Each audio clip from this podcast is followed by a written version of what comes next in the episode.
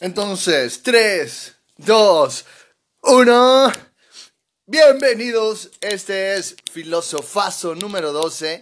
Estoy súper contento de que ya llevemos 12 programas de este proyecto que pues inició casi a finales del año y estoy muy contento por cómo vamos. Realmente pues somos muy poquitos en el podcast todavía los que nos vamos sumando a este club de pensadores filosóficos y faceros.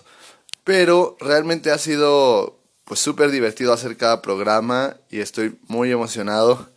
Eh, yo soy el fan principal de este proyecto, obviamente, y escuchar cada programa, la verdad, me pone muy bien, que a mis amigos les guste. Entonces, antes de empezar este, que es un programa muy especial para mí, porque el número 12 es mi favorito, decirte que si me ayudas compartiendo este programa, me estás ayudando muchísimo. Disculpen de ese sonido que acaba esa notificación.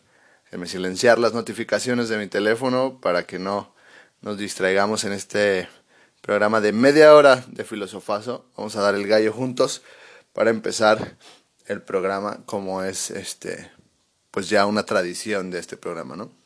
¿Qué tenemos para hoy? El día de hoy realmente eh, no he preparado mucho, este quedamos pendiente de que teníamos que platicar algunas anécdotas de cuando éramos niños. Entonces, eh, como no quiero que este sea el Travesuras de cuando éramos niños número 2, pues entonces voy a también agregarles unos poemas malditos ahí que tengo medio depresivos. Entonces el tema sería como poemas eh, y textos tristes o algo así, ¿no? Ese sería como el tema. Este, poemas tristes y vamos a retomar un poquito las experiencias de cuando éramos niños que me quedaron pendientes, si mal no recuerdo, como tres, creo que alrededor de tres.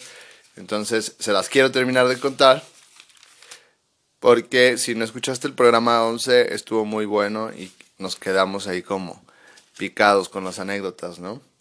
Entonces, vamos a prender el porro Disculpen si me escucho un poquito engripado. Sí lo estoy. Permítanme. No encuentro mi encendedor favorito.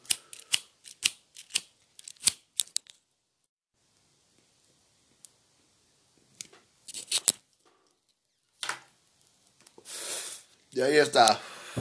Estamos dentro oficialmente, dentro del programa. Bueno, vamos a darle un poquito de rapidez a la intro y a este programa porque después nos quedamos cortos con el tiempo. Entonces, entonces, vuelvo a decirlo de entonces. Ah, vamos a empezar por las, las historias que nos quedaron pendientes de cuando éramos niños. Les conté el programa pasado cómo se quemó el bosque. Cómo me quedé con la duda de si había quemado un bosque o no cuando era niño. Y les conté también cómo fue que choqué frente a la casa de mis papás y me vio mi mamá. Entonces, en esta travesuras de niños o cagadas de niños, les voy a contar la siguiente, que es cómo le tumbé los dientes a un niño. Estaba muy rápido, muy cortita. Entonces, un día llego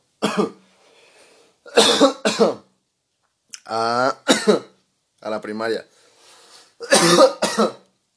Recuerdo claramente, un segundo, recuerdo claramente que era eh, mi primer día de quinto de primaria.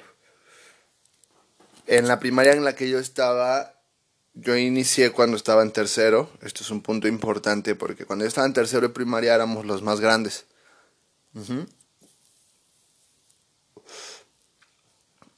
Y luego cuando yo estuve en cuarto, pues se hizo el grupo de cuarto y así hasta que llegamos a sexto. Fue creciendo la escuela junto con nosotros, el cole.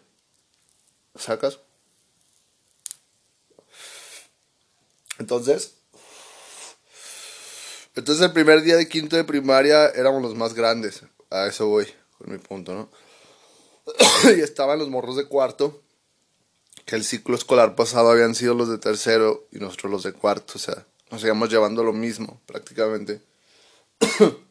ya desde tercero, desde que yo estaba en tercero, o no sé, sí, en, en cuarto, y desde que yo estaba en cuarto había un niño de tercero, era muy problemático conmigo y siempre era así como que, de esos güeyes que te hablan, son, es como tu amigo y te habla y así, pero como, como que te habla con ese tonito de no sé, como si supieras que algo va a pasar, que no se llevan bien y que pronto se van a pegar en su madre, ¿no?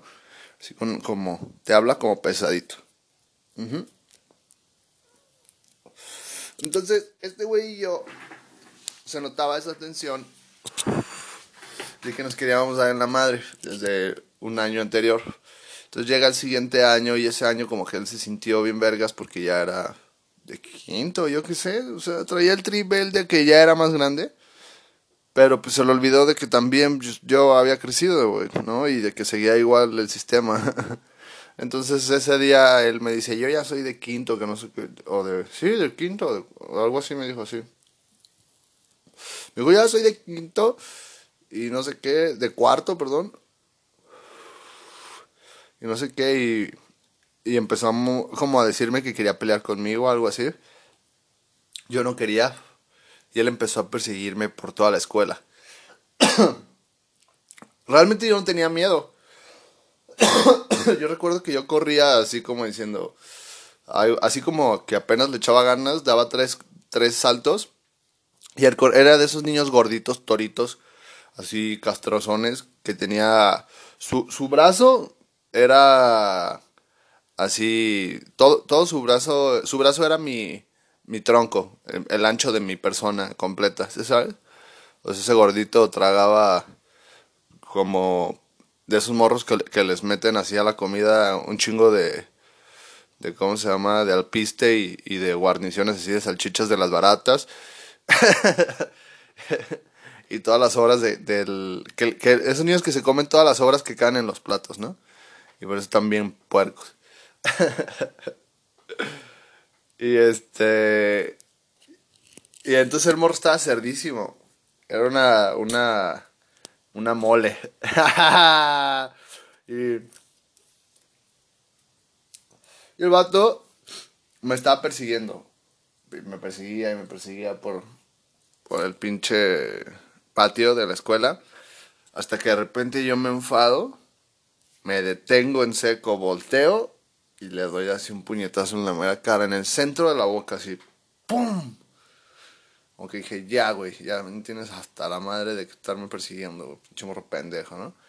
¡pum! Le metí un madrazo y los dos dientes frontales, los más importantes, que bueno, que, bueno, me imagino que eran de leche, esperemos que sí, se los tumbé a la chingada, güey. Le tumbé los dos dientes. Si no eran de leche, imagínate el pedo, ¿no? Pues los dentistas le van a tener que poner un, un este, diente falso. Pero bueno, no sé si estaban, perdón, no sé si estaban ya flojitos sus dientes de leche y por eso se cayeron o cómo estuvo el pedo, pero él se llamaba Iván, creo. Según yo recuerdo se llamaba Iván, era un gordito moreno así, les digo, súper castrosos. metí un buen madrazo y no me volvió a molestar. Realmente yo de niño en la escuela y en todos lados. No fui un niño buleado, eso sí lo puedo decir. O sea, ayer estaba platicando con mi madre de algunas amistades y le estaba diciendo que, pues, tenía yo la sensación, creo que yo tengo la sensación más de, de que sea real, de que en, casi todos los círculos sociales no he destacado mucho, no he sido de los importantes pero creo que yo que es al contrario, creo que eh, poniéndome a analizar mis palabras, creo que yo más bien no destaco ningún círculo social y a mí sí me destacan dentro de ellos, pero yo no me quedo en ninguno porque yo no estoy a gusto con nada, o sea, soy muy nómada y sí hago amigos, pero tal vez yo siento que no formo vínculos muy grandes porque yo soy el inestable, el que siempre se está moviendo de un lado a otro, ¿no? Ah, y pues en la escuela yo no fui niño buleado. Yo, y en ningún lado. Siempre he sido de los güeyes que están como líderes. O que, por lo menos, o sea, yo no me acuerdo nunca de haber hecho cosas que yo no quisiera hacer. O de, ay, voy a jugar a huevo esto porque estos morros quieren jugar esto. No, o sea, yo, siempre, yo tenía una idea, salía y se hacía eso. ¿Sí sabes? Yo siempre me acuerdo de eso. Yo decía, ¿qué voy a hacer hoy? Hoy quiero ir en bici a tal lado iba por mi amigo tal, güey, vamos por, en bicis a tal lado, arre, iba por otro amigo, güey, vamos en bici a tal lado, arre, ¿sabes? O sea, ellos también querían hacerlo, pero pues, yo estaba con la gente que quería hacer lo que yo quería hacer, y me imagino que ellos también, así que este filosofazo me está encantando porque es el primer filosofazo, señores, que se graba de día. Esto es, esto sí es un dato curioso. Los once primeros filosofazos se grabaron de noche, casi siempre de madrugada. Y muy pedos. Y este es el primer eh, filosofazo que estamos grabando sin una gota de alcohol en el cuerpo y temprano, que son, pues son las 2 de la tarde. Por eso, por eso vamos a seguir con este Rhythm of the Night que traemos. This is the rhythm Ahora escuchado el video de la señora This is the room. ¿Cómo lo? This is the room. No mames, no puedo. No puedo hacerlo así. This is the room. This is the room. Pero ella lo hace. This is the room. Hace, no sé, güey. Una... No sé cómo le sale la voz así. No, no. Oye, oye. La señora sí tiene la voz igualita, güey.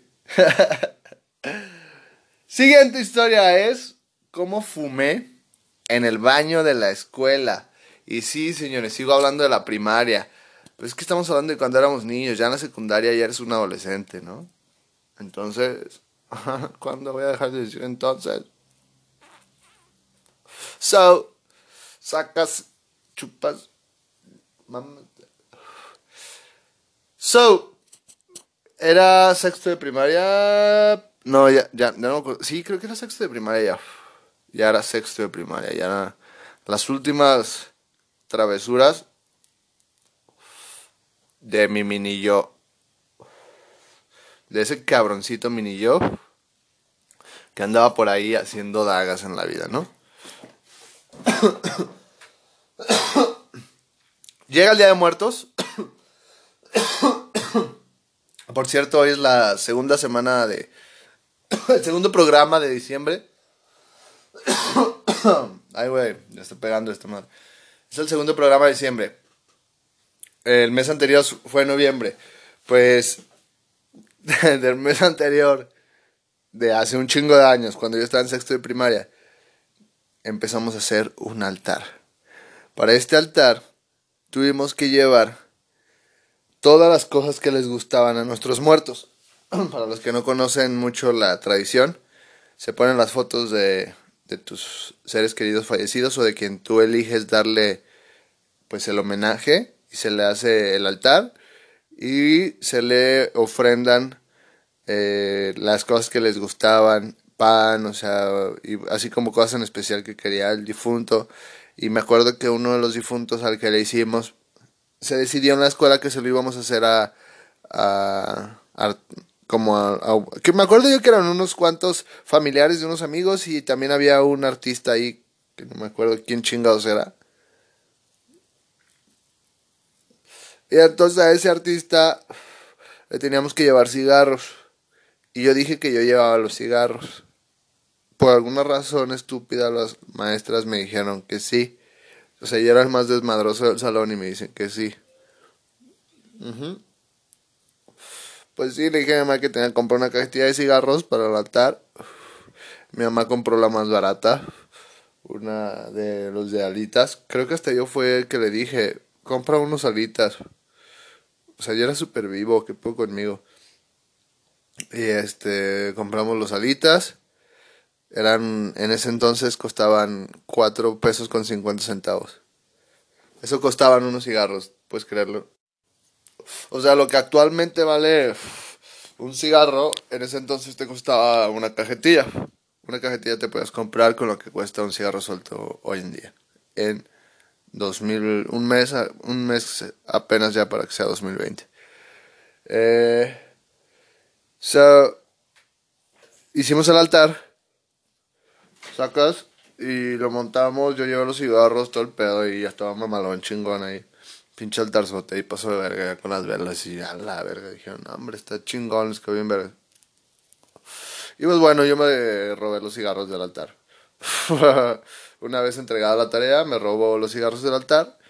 Ni siquiera me acuerdo si me robé uno o la caja. Creo yo que me robé la caja entera, así bien descarado.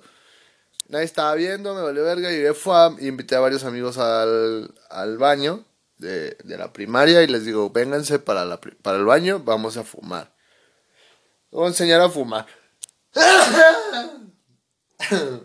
para que se despierten. sorry, ya, sorry por despertaros con ese estornudo. Y entonces, pues me los llevo, nos fuimos ya varios güeyes al baño, éramos como unos seis, me siguieron casi todos los hombres, de verdad, es, es muy fácil que te sigan a hacer muchas pendejadas. Entonces ya estábamos ahí fumando y creo que uno de los, de los chavitos ahí medio de esos güeyes de ¡ay! ¿Y sabes?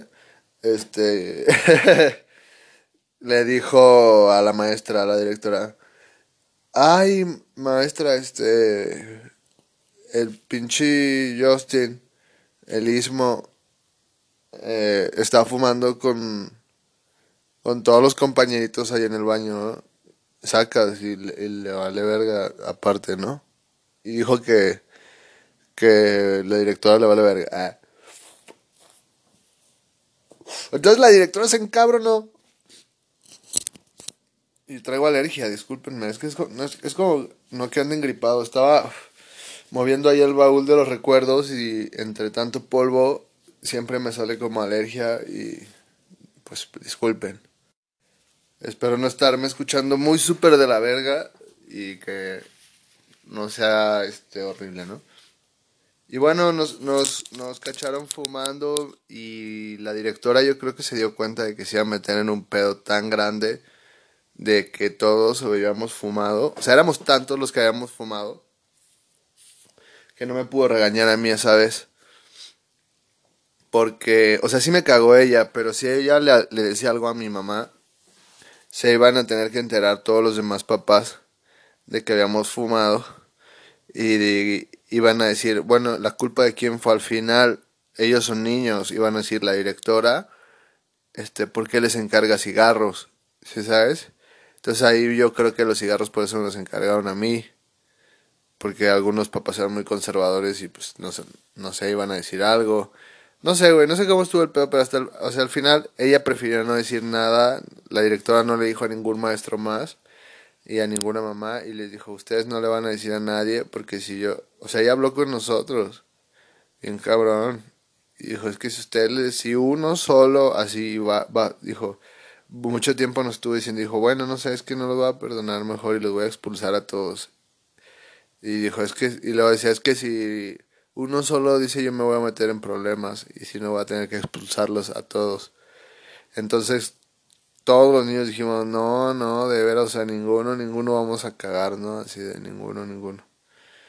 Y este, pues no sé, al final no, no sé cómo estuvo que nos salvamos. Y yo me cagué porque imagínate, bueno, me da mucho miedo que supieran mis papás que estaba fumando ahí en, en el cole, imagínate ese pedo. Qué pedo te me meto, no mames. Que en la, en la escritura, en el guion de mi vida no sería mucho después, cuando se me descubre fumando y se me pone mi primer cague por fumar tabaco. Pero bueno, por lo menos no fue en la escuela. Que eso pues ya le resta algo de responsabilidad culera. Vamos a la siguiente historia para que no se alargue esto porque todavía nos falta leer una poesía ahí medio triste. Si no, esto va a tener que llamarse al final el filosofazo de Travesuras de Niños 2. Entonces, no queremos que sea así. Y les voy a contar de cuando entré a las tumbas de una escuela. Les conté que yo iba a una escuela pues ya se, se entiende, creo por lógica, que esa escuela tenía tumbas. ¿Por qué? Porque era una escuela católica de monjas y tenía un templo al lado. Era una construcción muy grande donde vivían padres, monjas y madres así. Y madres, porque eran madres, pues. Buena. Y como vivían madres ahí y padres, pues fueron muriendo y los fueron enterrando en eh, debajo de la escuela, no debajo del templo. Bueno, sí, creo que también al final. No, no, no. Estaba pegado el templo a la escuela y justamente debajo de la escuela, o sea, donde nosotros salíamos al patio de niños a jugar. Y en el patio, como a la, o sea, a la altura del suelo, si ustedes ven el suelo de su casa, y se pegan a la primera pared que tengan, o sea, si a ver y ven esa pared, entonces imagínense que esa pared, en vez de ser concreto, o sea, que todo es así igual concreto como la ven, pero que un pedacito de 45 centímetros, 50 cuando mucho, es una reja de acero súper fuerte. O sea, el principio nada más de de la pared y se ve hacia abajo unas fotos de padres y de madres y cada foto tiene un espacio y en, frente de la foto hay eh, como una cajita o algo así, ¿no? Imagínense de niño en segundo de primaria ese pedo. Y eso es en tu patio de juegos. Entonces yo siempre me quería fijar cómo entrar ahí y hacia dónde daba y qué chingados porque se veían las cajitas como cerradas y eran como unos lockers, ¿no? Y yo decía, qué pedo, güey. Pues, total, yo logré bajar un día y no sé de qué dependía, pero había eh, un chingo de fotos, o sea, ya había las cenizas de los padres y eso y, estaban como separados por, o sea, no sé de qué dependía, les digo, pero estaban separados como por jerarquía, yo creo, o por antigüedad, o, o por, no sé, pero sí me acuerdo que hasta por sexo estaban separados también, o sea, las madres estaban de un lado, porque yo estaba leyendo y había unos puros nombres de mujeres de un lado, puros nombres de, hombres de otro lado y los y tenían algunos tenían fotos hasta arriba como que los que habían sido líderes, pero unas fotos con marcos muy impresionantes, o sea, no eran fotitos así de que una fotito X, era un lugar así que daba un chingo de miedo. Y me metí, yo logré entrar ahí, me metí con un amigo que se llamaba Bernie. Ese güey me, él fue la primera persona de, la que me aprendí su número de teléfono, que ya ahorita pues ya ni siquiera de ser eso, pero su número era 615 30 16. 615 615 30 16, o sea, 36 15 30 16. oh, manches, cómo me gustaría tal vez hablar. Imagínate que todavía vivieran sus padres ahí, ¿no?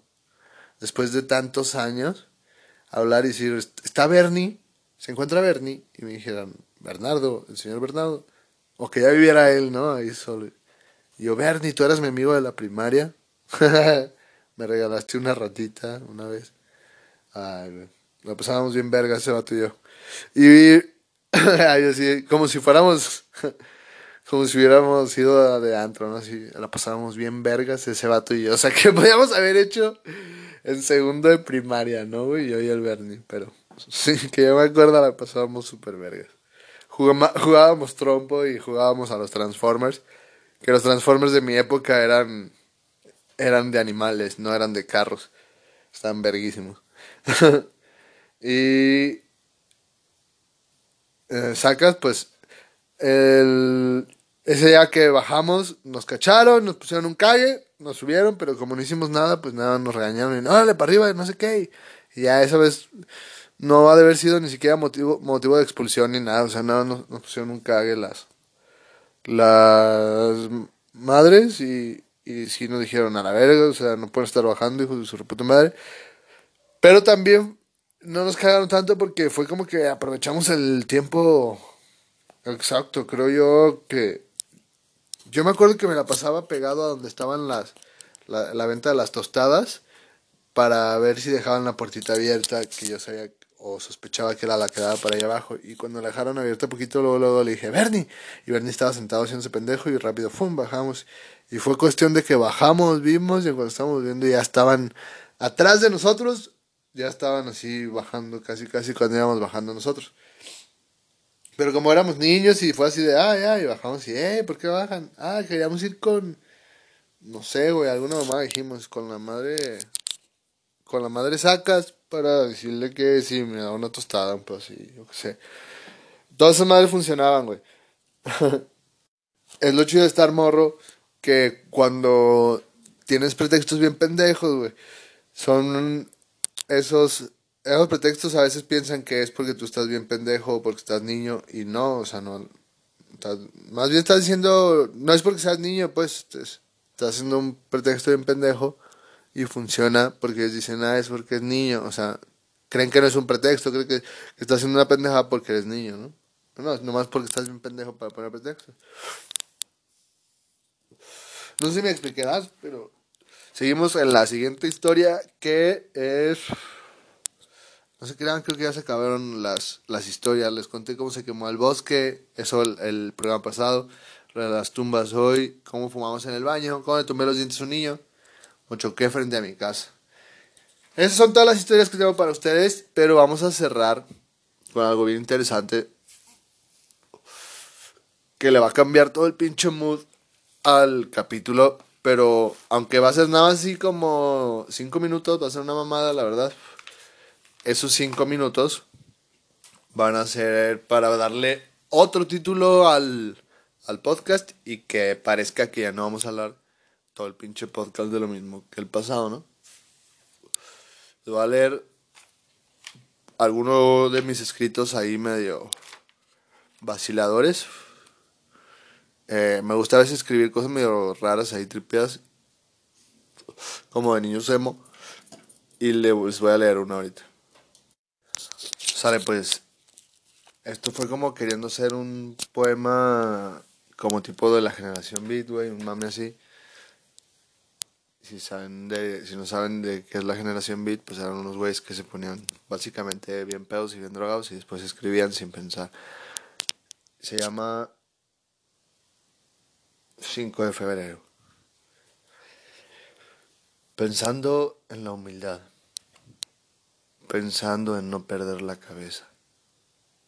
No quiero perder el suelo. No quiero quedarme hecho polvo. Y el miedo es constante.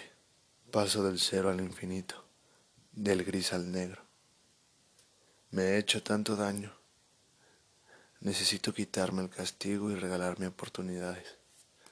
Acariciar el alma, darme calor humano, sentirme gusto en mis zapatos Quiero tener más de lo que deseo porque soy malo deseando.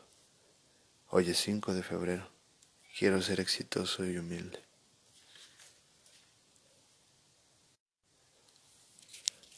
Les voy a leer otra que también es como el mismo pedo. Dice,